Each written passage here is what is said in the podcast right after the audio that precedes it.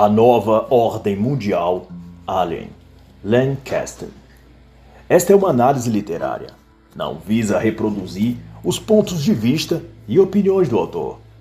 Não substitui a necessidade da leitura da obra e nem se trata de um audiobook ou algo do tipo. Pode ainda conter ilações, comparações ou exemplificações para com a cultura política do dia ou eventos atuais.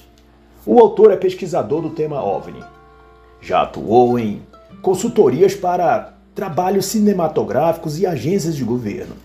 É considerado especialista no assunto UFO, aparições extraterrestres, contatos imediatos e aquilo que chamam de exopolítica.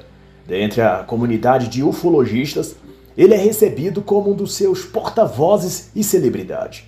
A relevância desta obra, contudo, se dá no contexto de que o mundo sofre mudanças e transformações acentuadas em vistas de que, em todos os aspectos cultura, política, economia e religião tudo tem sido posto à prova, e as certezas e premissas que sustentaram a civilização até pouco tempo atrás, uma a uma estão sendo contestadas e derruídas, se propondo no lugar projetos ou protótipos ou esquemas e modelos de ser e agir que, em síntese, são cerceadores da liberdade, tirânicos e totalitários. E o ponto de inflexão é que, enquanto muitos teorizam que o marxismo, o globalismo ou algum híbrido destes, o eurasianismo, a rota da seda digital, o 5G e o crédito social da China, ou o califado islâmico universal, são as estruturas globais de poder que faz avançar agendas de controle e domínio sobre o mundo e os povos, como partes distintas do jogo de xadrez, cada um buscando que prevaleça sua cosmovisão. E para Kesten, esse plano de domínio e esse decaimento e demolição dos modelos sociais, culturais e morais, assim como espirituais da sociedade, tem a ver com forças obscuras ainda mais secretas do que imaginamos. E na visão deles são de natureza não humana. Nesse caso, são extraterrestres. E para o autor, cada um desses personagens e eventos mundiais estão sob a tutoria de entidades não deste planeta, mas de outros, e embora isso possa até parecer exagerado à primeira vista, o que se tem em análise não é a veracidade ou não disso, mas o quanto disso pode, será ou já está sendo introduzido como verdade ou como fato diante da sociedade contemporânea. Em fevereiro de 2023, por exemplo, mas também em outros momentos, notícias de supostos OVNIs sendo abatidos pelo governo nos Estados Unidos, México ou China, ou luzes e aparições no Uruguai, tomaram os noticiários e o tom característico de alarmismo da mídia cuidava de injetar pânico e medo constante nas pessoas que consomem esses jornais e mídias. Mas para além disso, se a tese do autor é de que as elites humanas vivem sob uma influência extraterrestre, cuidam para fazer com que isso se pareça mesmo verdade, visto que os líderes políticos através de agências globalistas como ONU ou Fórum Econômico Mundial, endossam essa narrativa de contato alien. E muito embora não admitam até o momento publicamente a existência comprovada de extraterrestres ou da interação deles com a raça humana, a própria aura de suspense e possibilidade que alimentam nas massas já traz em si só dúvidas e questionamentos que devemos refletir a respeito. Qual o objetivo de manter as pessoas assustadas? A quem serve e quem se beneficia de veicular medo e ansiedade nas massas, a quem interessa a humanidade viver sob um estado psicológico instável e amedrontado. E diante dessas perguntas é que grupos surgem dando diferentes explicações. O autor francês Guy Tarrad, por exemplo, na sua obra OVNI e as civilizações extraterrestres, identifica uma complexidade de fenômenos muito grande quando se trata de temas OVNIs, que seria inviável admitir que são efeitos naturais espontâneos do céu, da luz ou da gravidade, ou que certas aparições e contatos são fruto todos de delírio, golpes de vista ou truques. Ele lembra e discute em seu livro que, não obstante haja especulações e fraudes, mas descartado isso, há também milhares de casos coletados e classificados em todo o mundo, para os quais as possibilidades de serem fake foram excluídas. E esses então passaram ao nível de mistério, isso é, de fenômenos reais e provados, mas que não se tem uma explicação ou paralelo humano para se definir a partir da ciência, aparelhos e conhecimentos que se tem até aquele momento. Ele lembra que muitos desses fatos e ocorrências relacionados aos OVNIs foram vividos por pessoas com grau de discernimento e capacidade técnica capazes de separar a ilusão, fenômenos da natureza ou equivalente como engenheiros, pilotos aéreos, analistas de voo em torres de tráfego aéreo, etc.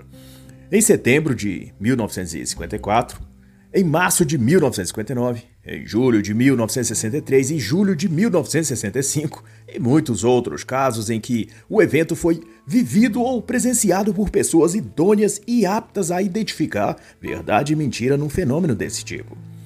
Gita Hart cita, dentre vários casos, o do senhor Antonov, ganhador do Prêmio Internacional de Astronáutica de 1950, em que ele presenciou o fenômeno UFO e foi capaz de descrever detalhes disso, o que coincidiu com relatos descritos por pessoas de lugares diferentes da cidade naquele mesmo dia e horário, diferindo apenas o ângulo e distância a qual cada pessoa descreveu o objeto OVNI avistado por eles.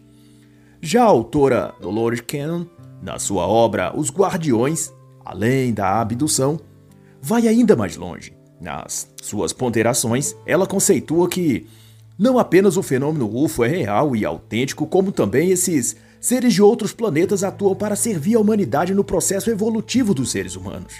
E isso poderia até passar sem muita atenção, se não fosse o fato de que ela, assim como muitos outros místicos, tem apontado para algo específico. Um tal momento do despertar, nos próprios termos dela, e isso coincide e se alinha com aquilo que organismos internacionais como o Fórum Econômico Mundial do senhor Klaus Schwab, a Fundação Bill Gates, os tecnocratas como Zuckerberg ou Bezos e muitos líderes políticos e financeiros também têm reverberado nas mídias de que o mundo está em vias de um novo começo, de um despertar social e ideológico que demarcará um novo estágio ou ciclo. Dolores, por sua vez, postula que raças ou espécies de outras dimensões ou planetas é que promoverão esse processo de transformação da humanidade, que muitos esotéricos têm chamado de transição planetária. E é um tipo de procedimento para que a raça humana decorra evolutivamente e o próprio planeta Terra evolua de um lugar de provação para um lugar de acolhimento ou algo nesse sentido. O problema é que esse não é um conceito apenas místico ou espiritualista, mas envolve, da parte desses órgãos e instituições internacionais, uma notória série de medidas e processos no escopo da política e da economia, que, muito embora digam que irá beneficiar o mundo, as pessoas e o planeta, no resultado geral colocará toda a humanidade de joelhos e como escravos, sem propriedade privada, pagando impostos até para respirar ou imposto para o clima como em Ubatuba, litoral norte de São Paulo, por exemplo, em que desde fevereiro de 2023 passou-se a cobrar uma taxa em nome do meio ambiente. A taxa ambiental, como foi nomeada, é cobrada ela a partir de radares que fazem a leitura da placa dos carros e motos que passam na região da orla. E a cobrança chega no endereço do dono do veículo. Tudo isso porque o planeta Terra precisa da ajuda para que seu clima, temperatura e áreas verdes naturais sejam preservadas. É a tese de que a mãe Gaia pede socorro e só os seres evoluídos do planeta podem ouvir e atender. E esses que escutam o clamor de Gaia são justamente os políticos, os bilionários das big techs, os governantes com inclinação totalitária, ou seja, todos aqueles que têm poder econômico, político e financeiro para criar imposições sociais de controle para a sociedade. No fim, o que chamam de transição, novo normal, reset global ou economia verde é só um eufemismo para um sistema de controle social mundial que as elites dos Bilderberg ou o que for tentam criar.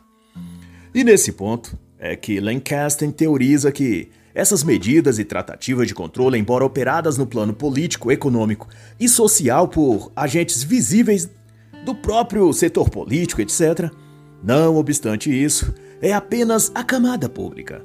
Por trás desses líderes, investidores e homens de poder e influência estaria a agir exatamente esses seres ou entidades de outros planos ou planetas. E para Kesten, há camadas de segredo circundando os atos e decisões geopolíticas mundiais.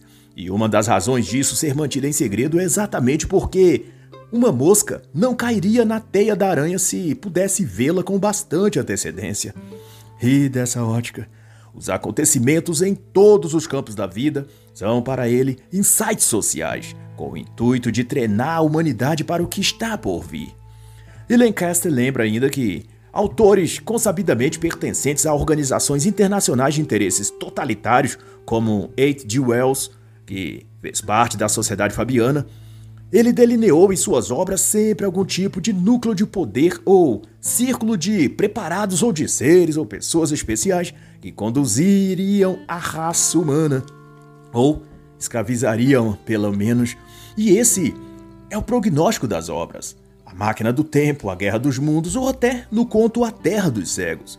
Os seus escritos, como menciona Lancaster, contêm sempre uma espécie de duplicidade onde dois mundos ou duas realidades se interpõem sem que seja notada a existência de uma, até que seja inevitável o desfecho de controle, escravidão, sobrevivência e tirania. Na literatura de Wells, há predominante seres interplanetários, criaturas selvagens ou habitantes especiais, num bom ou mau sentido. Há contado clara ou subliminarmente um sistema de controle político-social em que muitos são subjugados por uma classe ou elite. Independente disso ser ou não verossímil na realidade concreta do mundo, o autor crê que sim. Como peça narrativa, ela serve aos mesmos interesses e fins. O de introjetar no imaginário popular a versão ideológica de que impostos altos, cerceamento de liberdades, medicações compulsórias obrigatórias, regulação do direito de fala e de expressão e a sufocante vigilância por câmeras e aparatos tecnológicos são, por pior que pareçam, para o nosso bem. É como faz um novo governo político quando assume. Ele veicula por toda a mídia que o governo anterior deixou um rombo no orçamento, que destruiu as contas públicas e sucateou os serviços e etc. E ante esse artifício sorrateiro, ele justifica nisso aumento de impostos, taxas novas, tributos novos, instalação de mais burocracia e um cabedal de esquemas que lhe favorecerá e dará a ele mais aliados, mais poder e facilitará os desvios e superfaturamentos de tudo o que ele precisará requerer em caráter de urgência para salvar aquela população, ou as contas da cidade, ou o que for e abastecidos da mentira conveniente de que tudo é por causa do governo passado, esse novo herói da política liderará o povo para onde ele quiser, porque todos ali já estarão devidamente hipnotizados pela flauta mágica de Hamelin, tocada pela mídia e por seus jornalistas. A verdade é que a sociedade, desde a década de 1950 pelo menos, vem sendo doutrinada psicologicamente para alguma versão de seres divinos colonizando outros planetas, ou o próprio planeta Terra. E debaixo desse imaginário, a sociedade é domesticada, condicionada emocionalmente, ensinada a viver sempre sob uma energia mental baixa ou negativa. Medo, desconfiança, insegurança em relação ao futuro, suspeição, desânimo, rancor constante. E no que toca a Lancaster, ele acredita que tudo isso são efeitos provenientes do clima psíquico que esses seres dependem para sobreviver, o tipo de rastro energético que necessitam para se manter em nosso mundo. E ele ainda embasa uma tese repercutida nos círculos ufológicos de inclinação mística, de que extraterrestres, ou algumas raças específicas deles, consideram a Terra como o seu lar ancestral e já ocupam o planeta desde os tempos pré-históricos. E toda essa performance de ideias pode soar para alguns como risíveis ou pouco meritórias, mas o ponto crucial aqui não é o quanto disso pode ou não ser verdade, mas o quanto dessas teorias serão incorporadas no senso comum da sociedade e com a devida lapidação amparar leis, cláusulas ou determinações jurídicas e institucionais que afetarão a vida e liberdade de todos. Por obsequio, as terminologias de Mãe Gaia, Terra-mãe e outras antes eram também conteúdos apenas disseminados nos ambientes esotéricos da nova era, e foi sendo ajustado, diluído na sociedade, até o ponto de que hoje políticos ou autoridades jurídicas dos mais altos cargos recorrem a esses jargões para respaldar seus discursos, seus projetos de leis e suas medidas jurídicas para proteger o planeta Terra da suposta catástrofe climática global. O planeta Terra é já reverenciado e mencionado nas altas cúpulas decisórias mundiais como se fosse um ser vivo e tivesse emoções. Há inclusive uma modalidade sexual de gênero que classifica aqueles que se dizem atraídos sexualmente por partes da mãe natureza, árvores, plantas, flores e até pedras e solo. e todos esses são recebidos com toda a parcimônia, até como se fossem mais especiais, sensíveis e evoluídos do que os demais seres humanos. Então, não se pode perder de vista que, se muito do que circulava restritamente entre esotéricos e místicos no que se refere ao planeta Terra e à natureza são já tratados como normais e verdadeiros, de igual modo aquilo que se refere aos extraterrestres e à vida alienígena também será. O que ocorre é que muitos de nós não nos damos conta de como isso vai perpetrando em nossa cultura e permeando nosso imaginário. Toda vez que escutamos palavras como reptilianos, Anunnakis ou até mesmo UFO ou Alien, acionamos o modo imaturidade e zombamos ou xingamos aqueles que estão debatendo o tema. Temos o péssimo hábito de nos considerar tão superiores e evoluídos intelectualmente que não devemos deter nenhuma hora da nossa vida para sequer dar atenção ao que está circulando no mundo e na mídia acerca desses assuntos. Mas a questão não é se o que afirmam e dizem sobre extraterrestres são ou não verdade, mas como aquilo estará sendo usado para moldar o mundo e a sociedade. Há círculos acadêmicos, por exemplo, que cogitam a possibilidade de os exilados de Capela ser uma tese plausível, assim como Atlântida, Níbero, os Pleidianos, a constelação de Ório ter servido de base para refugiados intergalácticos ou ter sido alvo de uma guerra interplanetária. E o que não atentamos é que essas conjecturas ou seus jargões e termos vão sendo incutidos em áreas como da biologia, da história, geografia, botânica e até da matemática e física, quando passam a discorrer experimentos sobre mecânica quântica, buracos de minhoca, matéria escura, espaço-tempo. Todo o arcabouço disso vai sendo mistificado para encaixar-se teorias de vidas em outras dimensões e realidades paralelas e todo o conjunto disso vai se conformatando num molde de uma única religião global. Na realidade, uma única crença espalhada em toda outra religião. E não faltam pretendentes para servir de catalisador dessa crença única universal. Os sectários do livro de Urântia, a iniciativa das religiões unidas, o Vaticano, a União Evangélica Mundial, ligada à missão integral, Todos esses organismos se dispõem a ser uma espécie de centro unificador de onde essas crenças ideológicas esotéricas e New Age irradiem para as demais religiões. Na prática, a maioria das vertentes religiosas já aderiram a uma crença comum, mas falta ainda ajustes e centralização. Vede que não importa aonde você está, numa igreja católica, num templo evangélico tradicional ou pentecostal, numa casa espírita kardecista ou numa palestra espiritualista independente de praticantes de yoga, meditação ou de leitura de runas. é muito grande as chances de você escutar, cada uma com seus jargões próprios, as mesmas cosmovisões quanto à fé, a eternidade, Deus, salvação, pecado.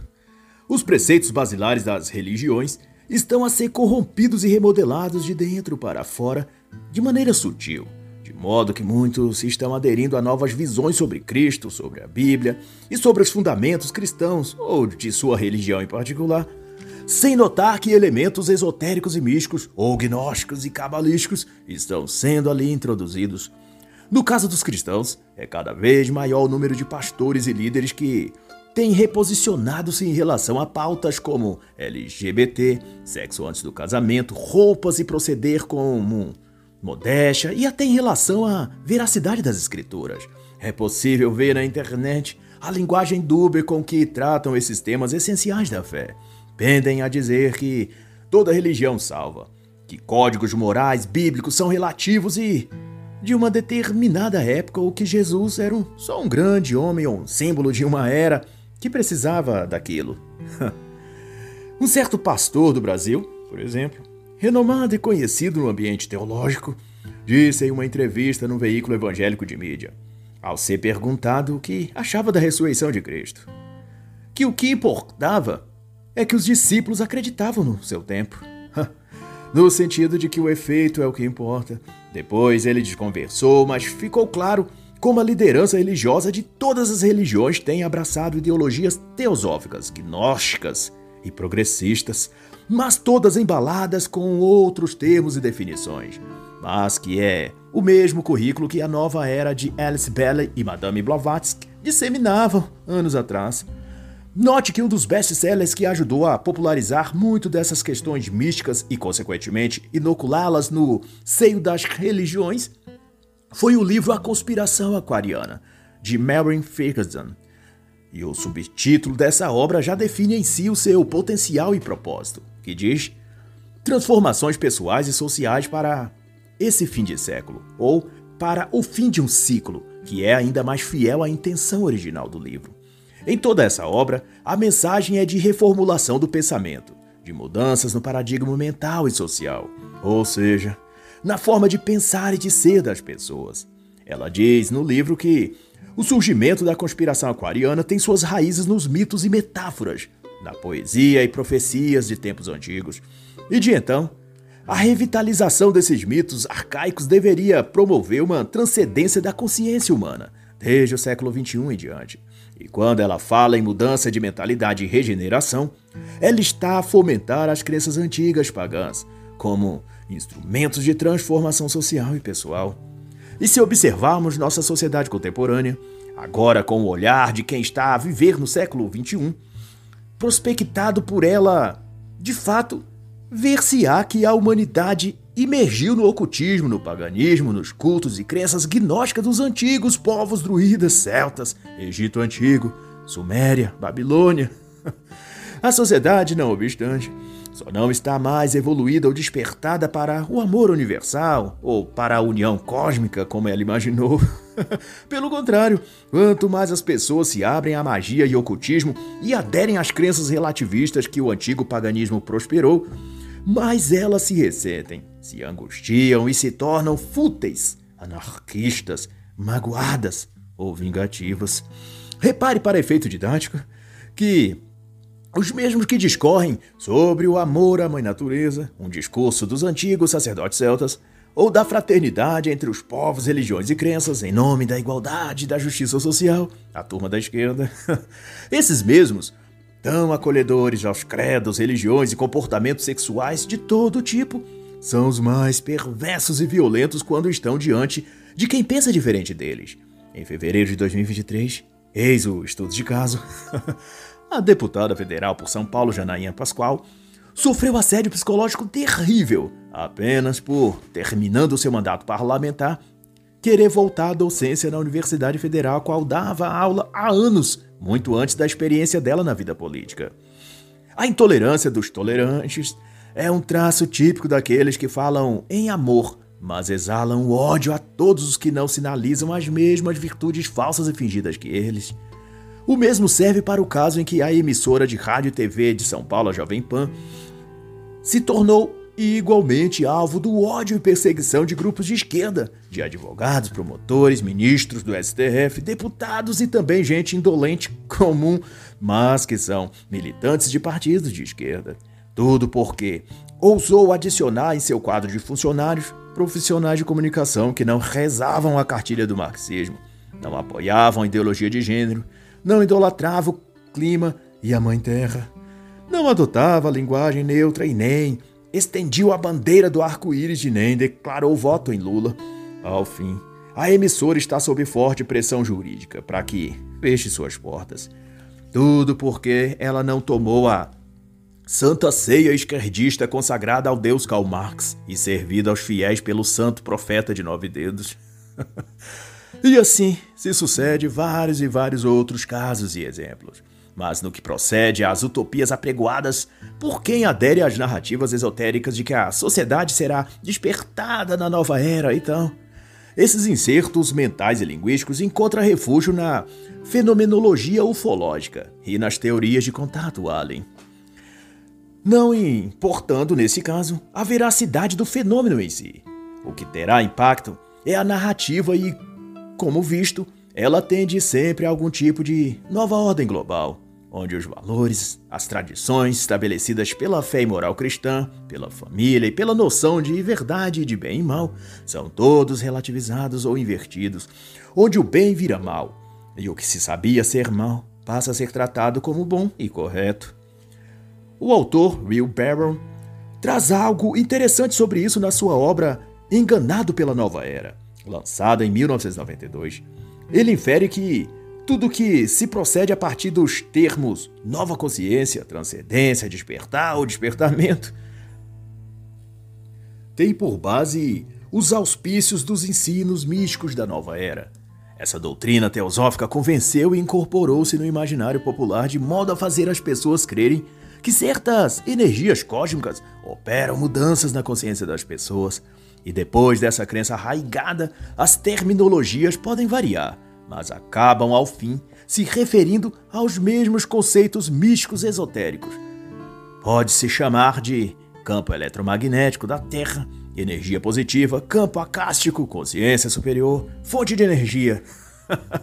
Mas seu significado na mentalidade dos indivíduos permanece sendo a crença de que há no universo, nesta ou noutra dimensão, forças ou uma força primordial que pode ser acessada ou que pode ser trazida às pessoas ou a esta dimensão por veículos externos ou internos, para auxiliar na mudança, na transformação ou na evolução desses indivíduos ou da humanidade no seu todo. Os veículos internos que acessam a esse poder, ou nova consciência, ou despertar, seria a meditação, o transe hipnótico, a terapia de regressão, ou qualquer meio em que a própria pessoa é o agente ativo no processo. Já os veículos externos seriam aqueles seres ou criaturas de outros universos, de outros planetas ou dimensões extrafísica ou temporais, que por vontade deles ou invocação ritual das pessoas aparecem para dar suporte à evolução individual ou coletiva dos seres humanos.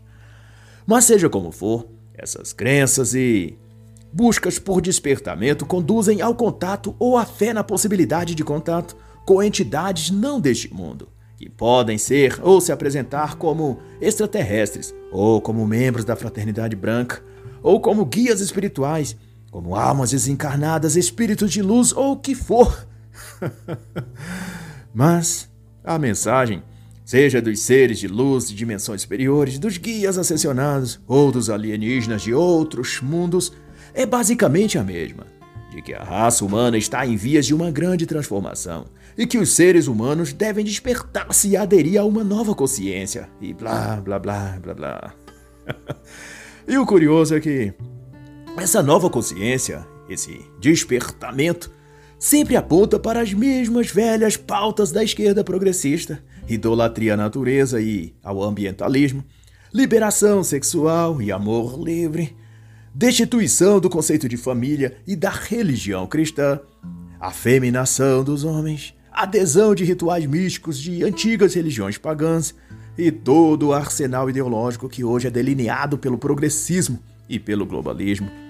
E não por menos, o autor e PhD, Jacques Vallée, expõe e denuncia todas essas verborragias sobre OVNIs e aparições de naves voadores ou dos próprios ETs como sendo fraudes, engodos ou uma trama sórdida para capturar o imaginário das pessoas e confundi-las e manipulá-las. São muitas as suas obras que desvelam isso, e no seu livro Mensageiros do Engano, ele é muito específico ao conjecturar que um dos maiores motivos por que a NASA e demais agências oficiais para assuntos espaciais não falam abertamente sobre UFOs é para que o público não saiba que, no fundo, nem a NASA ou qualquer outra agência não sabem de nada. Já criaram tantas explicações estapafúrdias sobre o fenômeno que não conseguem estabelecer um consenso entre as mentiras, as invenções e os engodos que eles mesmos criaram e o trem descarrilado que se tornou tudo isso. Principalmente depois que as massas se apossaram da crença em extraterrestres, naves espaciais. Eles então tiraram o freio do carro e depois de vê-lo descer a ladeira desgovernadamente, não souberam como conter o desastre provocado e nem pará-lo. Os discos voadores e fenômenos UFO, diz então Jacques já foram explicados pela NASA como sendo descargas de plasma, gás do pântano, dissonância cognitiva, efeitos de refração, epilepsia do lobo temporal e por aí vai. E no fim é isso. Nem sequer se estabeleceu se, o fenômeno OVNI é de natureza tecnológica ou biológica, ou se se origina do espaço ou de possíveis outras dimensões do espaço-tempo. E se não há respostas para nada disso, como conceber que o fenômeno em si é verdadeiro? Ou se vem de fato de outras inteligências superiores, ou se são produções militares, extraoficiais e ultrasecretas. Então, da perspicácia de Vali, surge uma outra pergunta. E se os OVNIs, ao invés de uma causa extraterrestre, tivesse na realidade uma causa social?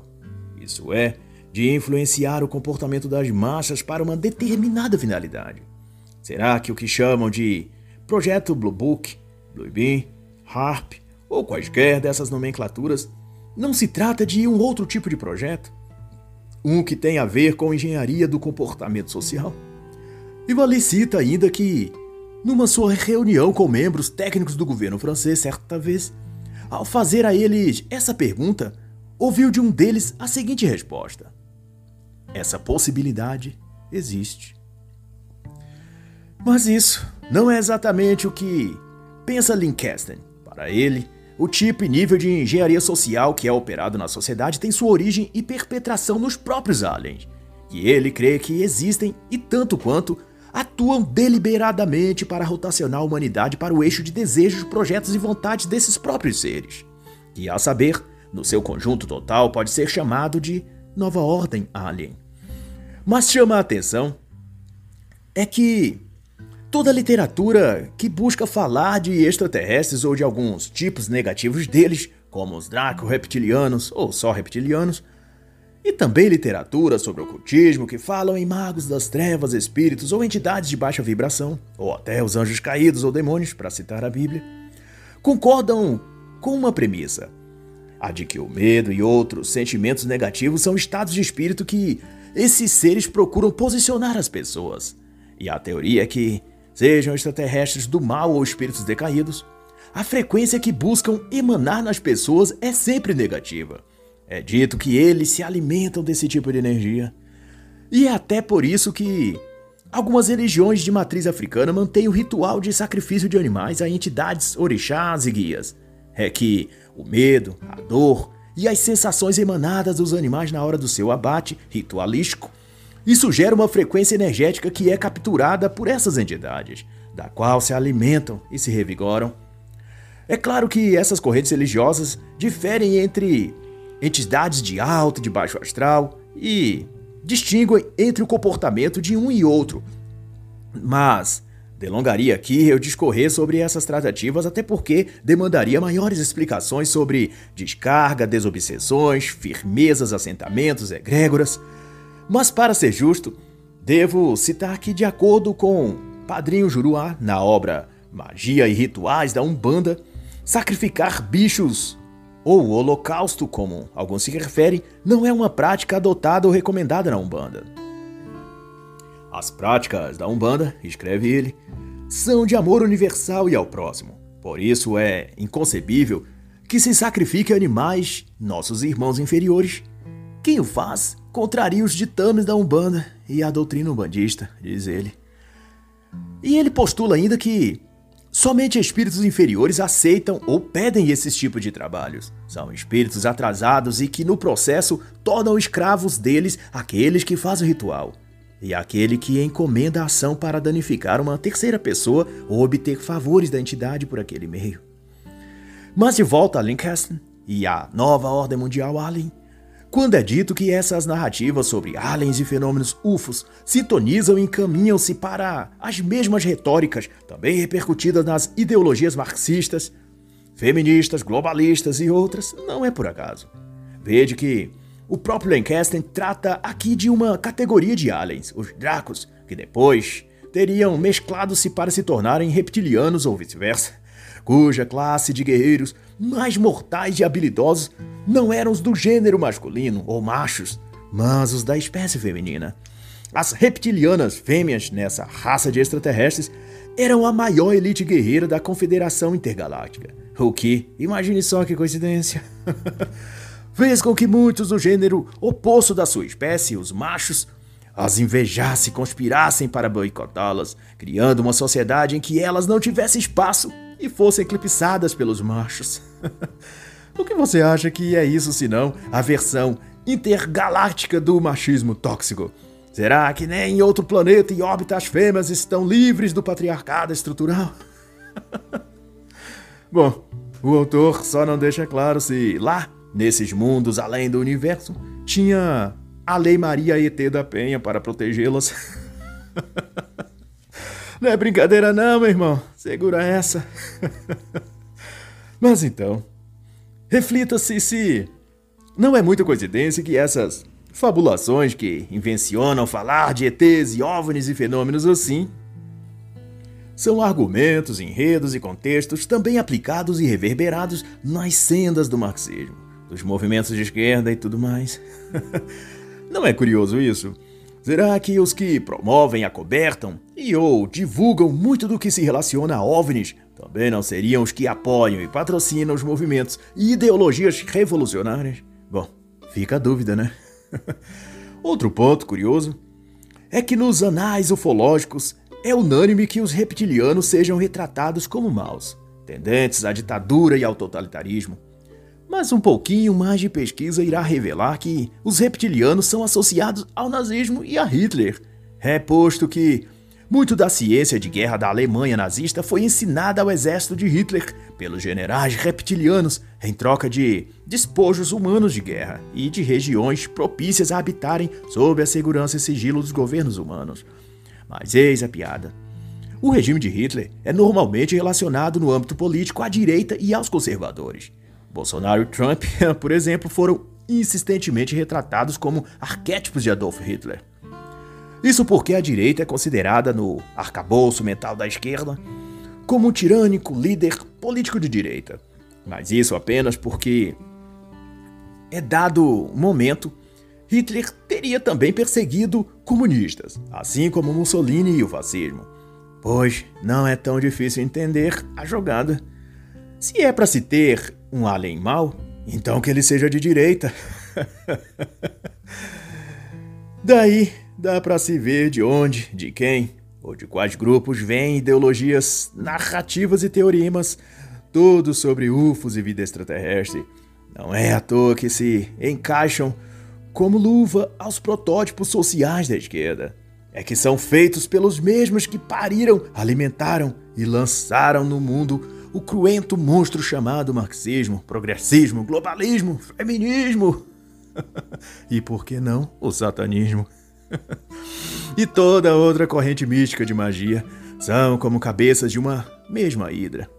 Cada uma com sua personalidade e veneno, mas todas pertencentes ao mesmo corpo.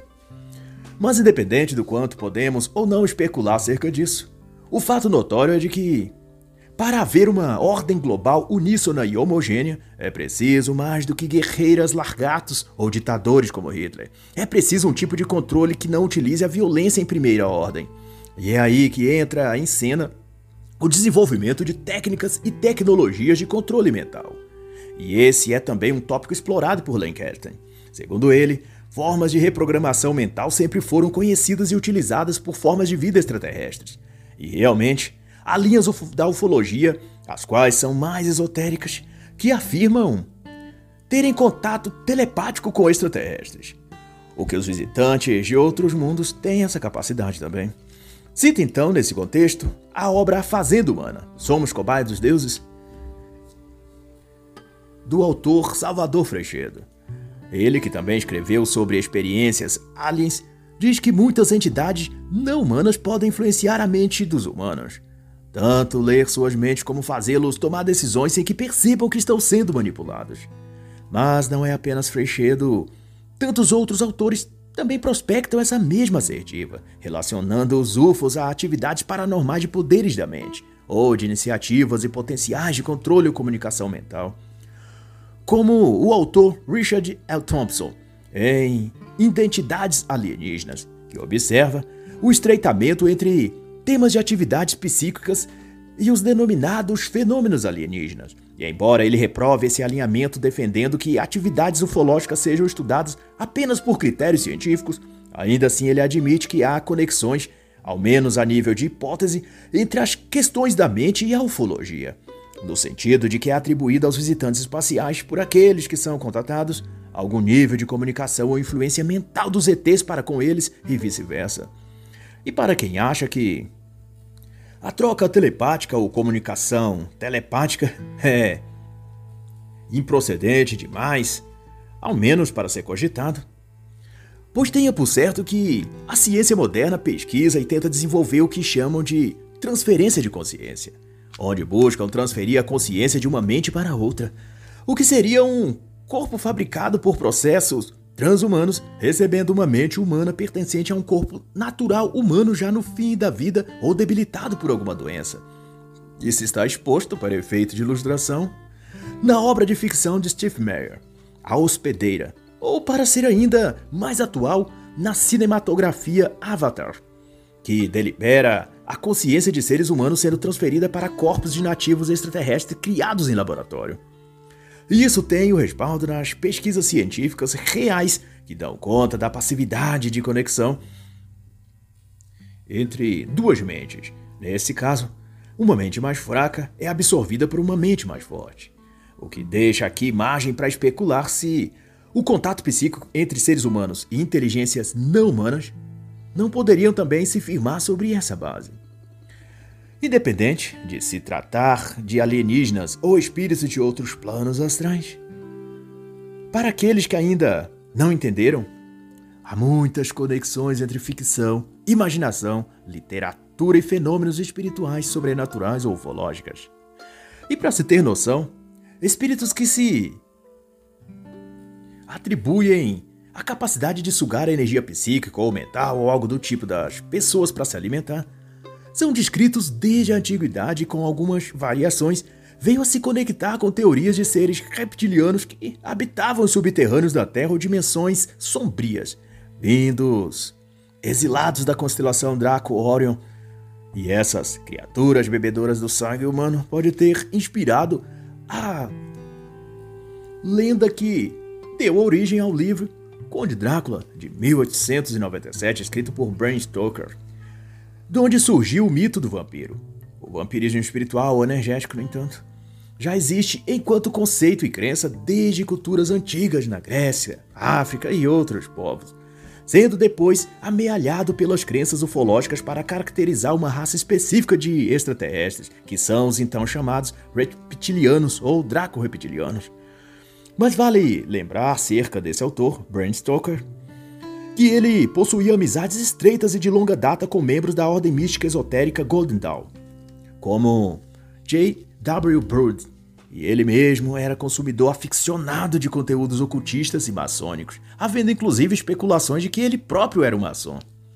Não fosse, ou fosse ele um maçom ou um ocultista, o ponto aqui é que essas obras ditas ficcionais as crenças místicas e a ufologia esotérica possuem um paralelo entre si, que perspassam as épocas e vão influenciando as mentalidades geração após geração, e induzindo-as ao que quer que pretendam essas forças místicas, se forem reais.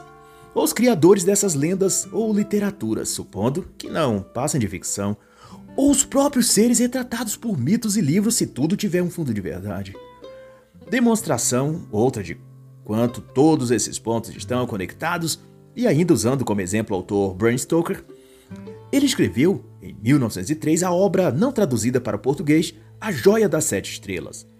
E coincidência ou não, sete estrelas no contexto esotérico se refere às sete irmãs, nome dado às estrelas de Orion, que simbolizavam originalmente o lugar de morada e domínio da raça alienígena Draco-Reptilianos também expressado pelas iniciais SS-T-URS, que adornavam, segundo o mito, os objetos, adereços, roupas e ornamentos da realeza reptiliana. Cada uma dessas letras é a inicial de uma dessas estrelas no idioma dessa espécie alienígena. As sete princesas, filha da rainha reptiliana, receberam uma joia com o emblema de uma estrela e sua respectiva letra inicial. Sendo que o seu nome e características vieram depois a representar o nome de uma entidade espiritual em diversas outras vertentes religiosas ou místicas, em que passaram a ser cultuadas. E a pergunta que não quer calar é: o autor, Bram Stoker, sabia disso quando escreveu o livro? Ou foi mera coincidência? E Drácula está baseado em alguma dessas crenças antigas? Ou também é mera coincidência? E o fato de ambas as lendas, em ambos os livros, apontarem para a mesma raça extraterrestre, os reptilianos. Também terá sido só por acaso? e sem necessidade de mais delongações quanto a isso, menciono por fim que, do mesmo modo que a constelação de Orion seria o abrigo dos reptilianos, de onde os mitos vampirescos podem ter sua origem, o mito dos lobisomens, que também está na cultura literária, nos filmes e no imaginário popular, também surge de uma crença mística ufológica, a da constelação do cão maior ou do cachorro grande, que fica no quadrante em que Sirius e outras estrelas fazem parte. E esse lugar, a ufologia esotérica prescreve que tenha sido lar de seres alienígenas identificados como lobos ou grandes lobos. E como os reptilianos, os Wolves, viviam também em função da guerra e da violência. Eram, no entanto, menos tecnológicos do que os draco-reptilianos, seus rivais mas compensavam isso, sendo ainda mais violentos e implacáveis do que a raça reptiloide de Orion.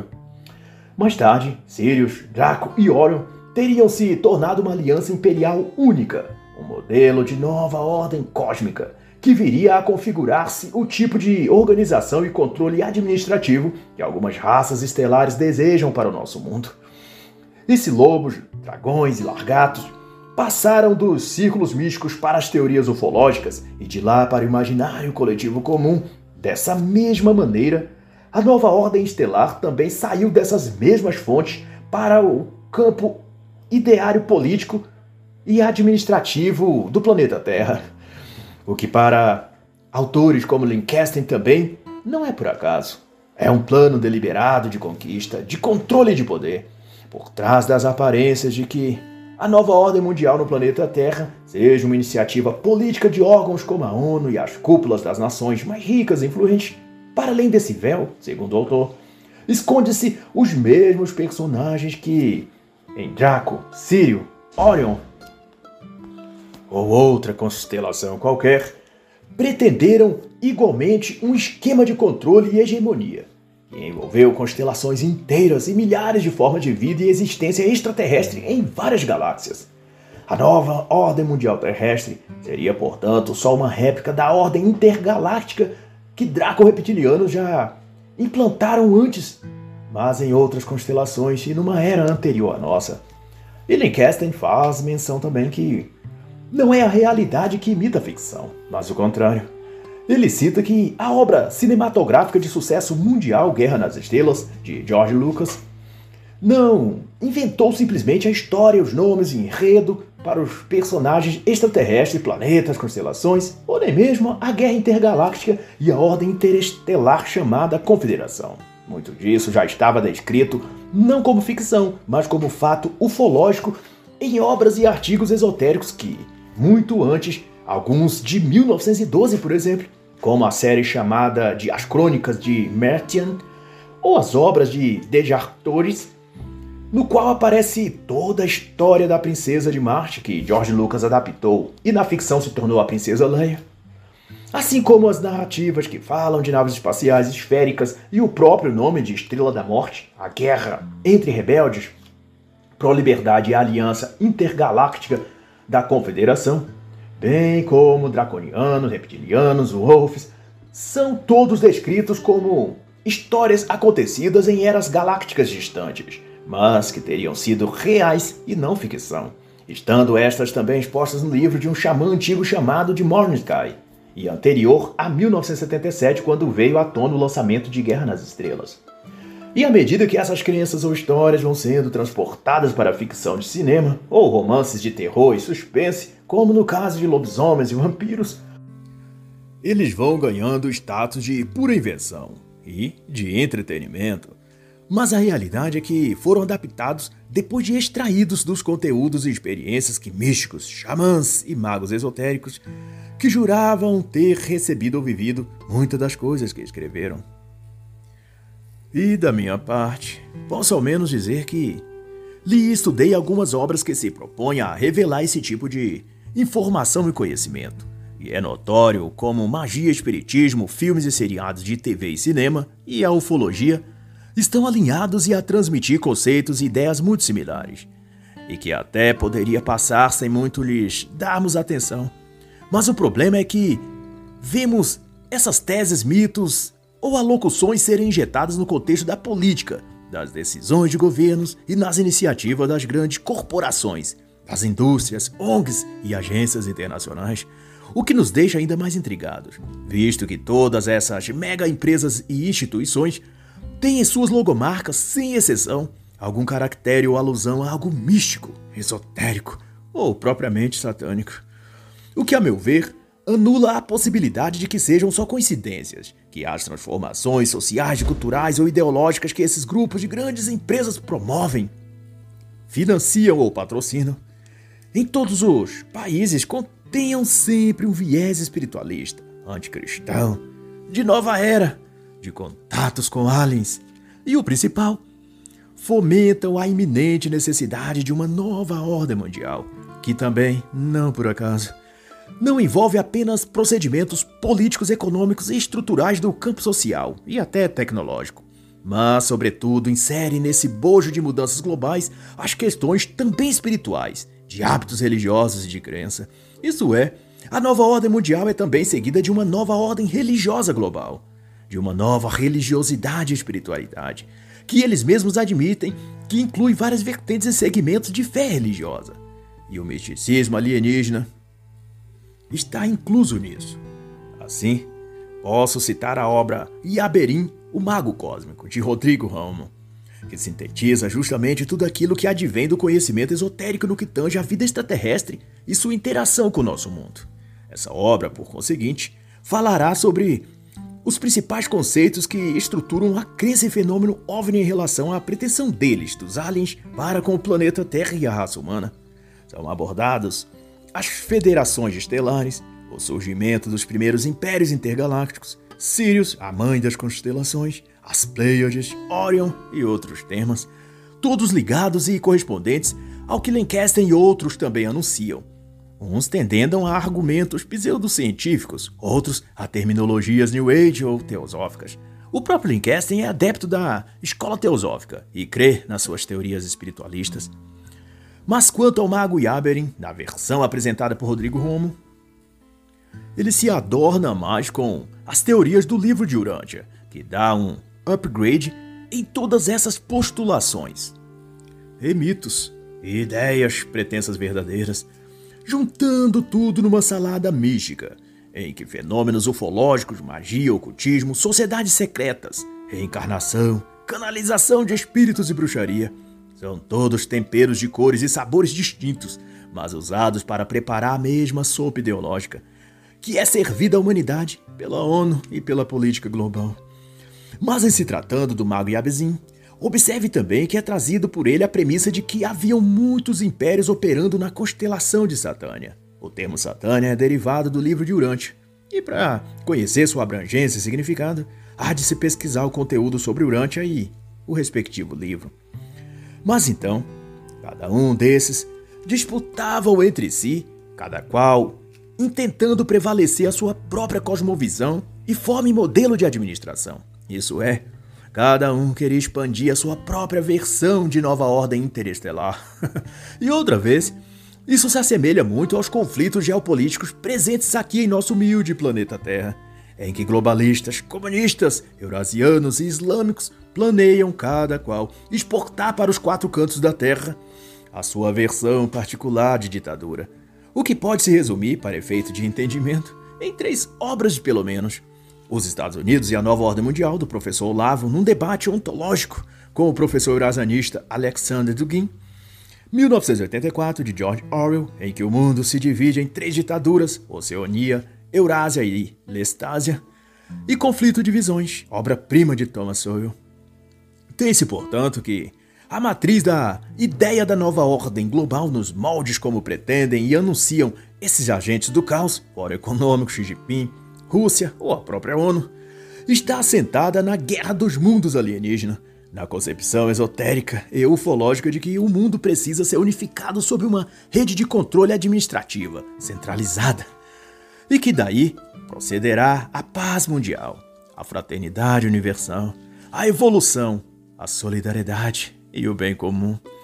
Mas ao se olhar o parâmetro em que se baseiam seus próprios conteúdos ocultistas e ufológicos, mesmo se tomarmos por base que são verdadeiros, essa configuração de governo global e de poder centralizado mundial não deu certo nem para as criaturas que a própria literatura ufológica e mística apresenta, pois é praticamente unânime que a conformatação dos universos e galáxias em torno de uma ordem universal interestelar não deu certo nem para eles, que são considerados mais evoluídos e avançados do que nós. Quem dirá então que simples e defeituosos humanos conseguiremos estabelecer uma ordem de paz, justiça e fraternidade universal? A própria ideia é tão sem noção e funcionalidade na prática que só poderia mesmo sair da literatura fantasiosa de autores delirantes apoiados por indivíduos multimilionários de alma vazia e fria, como um réptil mesmo. e está escrito: Eis que vos dou poder para pisar serpentes e escorpiões, e toda a força do inimigo, e nada vos fará dano algum. Lucas 10, 19. E assim, encerra a análise da obra A Ordem Mundial Alien de Len Kasten.